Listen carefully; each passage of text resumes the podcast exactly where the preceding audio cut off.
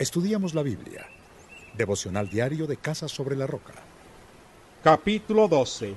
Tú, Señor, eres justo cuando argumento contigo. Sin embargo, quisiera exponerte algunas cuestiones de justicia. ¿Por qué prosperan los malvados? ¿Por qué viven tranquilos los traidores? Tú los plantas y ellos echan raíces, crecen y dan fruto te tienen a flor de labio, pero estás lejos de su corazón. A mí, Señor, tú me conoces, tú me ves y sabes lo que siento por ti. Arrástralos como ovejas al matadero, apártalos para el día de la matanza. ¿Hasta cuándo estará seca la tierra y marchita la hierba de todos los campos? Los animales y las aves se mueren por la maldad de los que habitan el país, quienes se atreven a decir Dios no verá nuestro fin. Si los que corren a pie han hecho que te canses, ¿cómo competirás con los caballos? Si te sientes confiado en una tierra tranquila, ¿qué harás en la espesura del Jordán? Aún tus hermanos, los de tu propia familia, te han traicionado y gritan contra ti. Por más que te digan cosas agradables, no confíes en ellos. He abandonado mi casa, he rechazado mi herencia, he entregado a mi pueblo amado en poder de sus enemigos. Mis herederos se han comportado conmigo como leones en la selva, lanzan rugidos contra mí, por eso los aborrezco. Mi heredad es para mí como un ave de muchos colores, acosada por las aves de rapiña.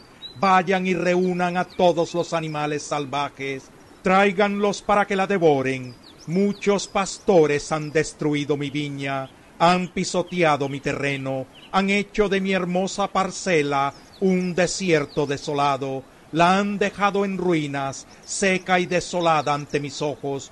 Todo el país ha sido arrasado porque a nadie le importa. Sobre todas las lomas del desierto vinieron depredadores. La espada del Señor destruirá al país de un extremo al otro y para nadie habrá paz. Sembraron trigo y cosecharon espinos, de nada les valió su esfuerzo. Por causa de la ardiente ira del Señor, se avergonzarán de sus cosechas. Así dice el Señor, en cuanto a todos los vecinos malvados que tocaron la heredad que le di a mi pueblo Israel, los arrancaré de sus tierras, y a la tribu de Judá la quitaré de en medio de ellos, Después que los haya desarraigado, volveré a tener compasión de ellos, y los haré regresar cada uno a su heredad y a su propio país. Y si aprenden bien los caminos de mi pueblo, y si así como enseñaron a mi pueblo a jurar por Baal, aprenden a jurar por mi nombre y dicen, por la vida del Señor, entonces serán establecidos en medio de mi pueblo. Pero a la nación que no obedezca, la desarraigaré por completo y la destruiré, afirma el Señor. Capítulo 13. Así me dijo el Señor, ve y cómprate un cinturón de lino y póntelo en la cintura, pero no lo metas en agua. Conforme a las instrucciones del Señor, compré el cinturón y me lo puse en la cintura. Entonces el Señor me dijo por segunda vez, toma el cinturón que has comprado y que tienes puesto en la cintura y ve a Perat y escóndelo allí en la grieta de una roca. Fui entonces y lo escondí en Perat, tal como el Señor me lo había ordenado. Al cabo de muchos días, el Señor me dijo, Ve a Perat y busca el cinturón que te mandé a esconder allí. Fui a Perat, cavé y saqué el cinturón del lugar donde lo había escondido, pero ya estaba podrido y no servía para nada. Entonces el Señor volvió a decirme, Así dice el Señor, de esta misma manera destruiré el orgullo de Judá y el gran orgullo de Jerusalén, este pueblo malvado que se niega a obedecerme, que sigue la terquedad de su corazón y va tras otros dioses para servirlos y adorarlos, será como este cinturón, que no sirve para nada, porque así como el cinturón se ajusta a la cintura del hombre, así procuré que todo el pueblo de Israel y toda la tribu de Judá se ajustaran a mí, afirma el Señor, para que fueran mi pueblo y mi renombre, mi honor y mi gloria, pero no obedecieron. Diles también lo siguiente, así dice el Señor, el Dios de Israel, todo cántaro se llenará de vino. Y si ellos te dicen, ¿acaso no sabemos bien que todo cántaro se debe llenar de vino? Entonces les responderás que así dice el Señor, voy a llenar de vino a todos los habitantes de este país, a los reyes que se sientan en el trono de David, a los sacerdotes y a todos los habitantes de Jerusalén. Haré que se despedacen unos a otros, padres e hijos por igual. No les tendré piedad ni lástima, sino que los destruiré sin compasión, lo afirma el Señor. Escúchenme, préstenme atención, no sean soberbios, que el Señor mismo lo ha dicho. Glorifiquen al Señor su Dios antes de que haga venir la oscuridad y ustedes tropiecen contra los montes sombríos. Ustedes esperan la luz, pero Él la cambiará en densas tinieblas, la convertirá en profunda oscuridad. Pero si ustedes no obedecen, lloraré en secreto por causa de su orgullo. Mis ojos llorarán amargamente y se desharán en lágrimas, porque el rebaño del Señor será llevado al cautiverio. Di al rey y a la reina madre, humíllense, siéntense en el suelo, que ya no ostentan sobre su cabeza la corona de gloria. Las ciudades del Negev están cerradas y no hay quien abra sus puertas. Todo Judá se ha ido al destierro, exiliado en su totalidad. Alcen los ojos y miren a los que vienen del norte. ¿Dónde está el rebaño que te fue confiado? El rebaño que era tu orgullo ¿Qué dirás cuando el Señor te imponga como jefes a los que tú mismo enseñaste a ser tus aliados predilectos? No tendrás dolores como de mujer de parto, y si preguntas ¿por qué me pasa esto? Por tus muchos pecados te han arrancado las faldas y te han violado. ¿Puede el etíope cambiar de piel o el leopardo quitarse sus manchas? Pues tampoco ustedes pueden hacer el bien acostumbrados como están a hacer el mal. Los dispersaré como a la paja que arrastra el viento del desierto.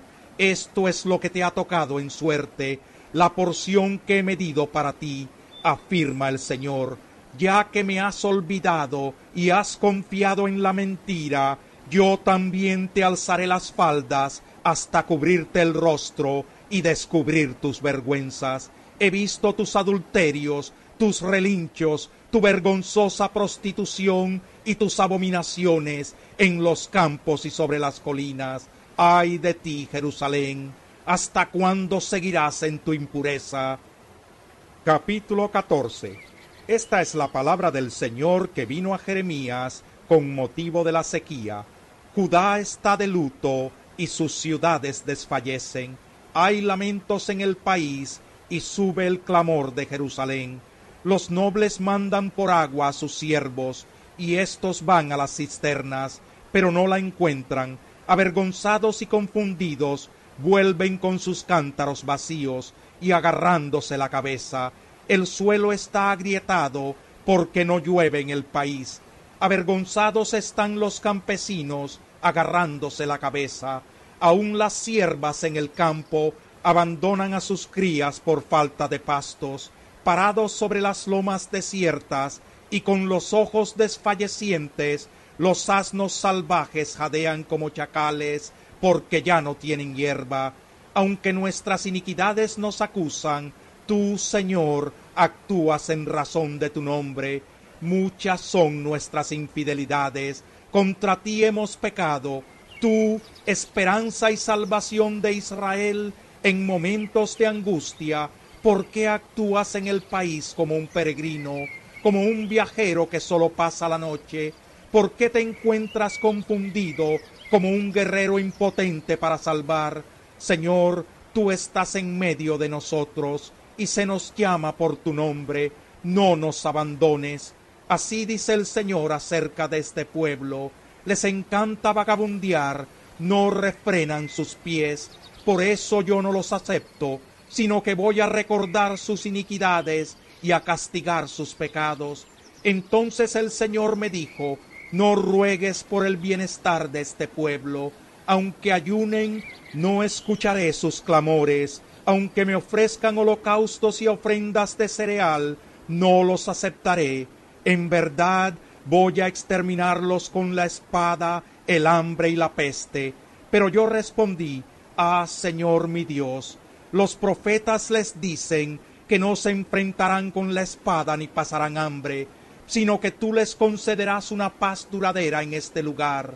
El Señor me contestó, mentira es lo que están profetizando en mi nombre esos profetas. Yo no los he enviado, ni les he dado ninguna orden, y ni siquiera les he hablado. Lo que les están profetizando son visiones engañosas, adivinaciones vanas y delirios de su propia imaginación.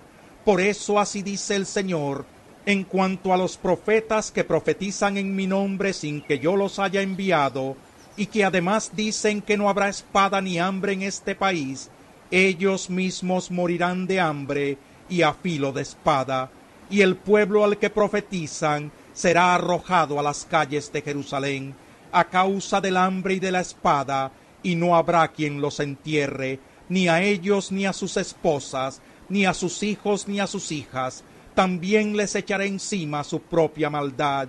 Tú les dirás lo siguiente, que corran lágrimas de mis ojos día y noche sin cesar, porque la virginal hija de mi pueblo ha sufrido una herida terrible, un golpe muy duro.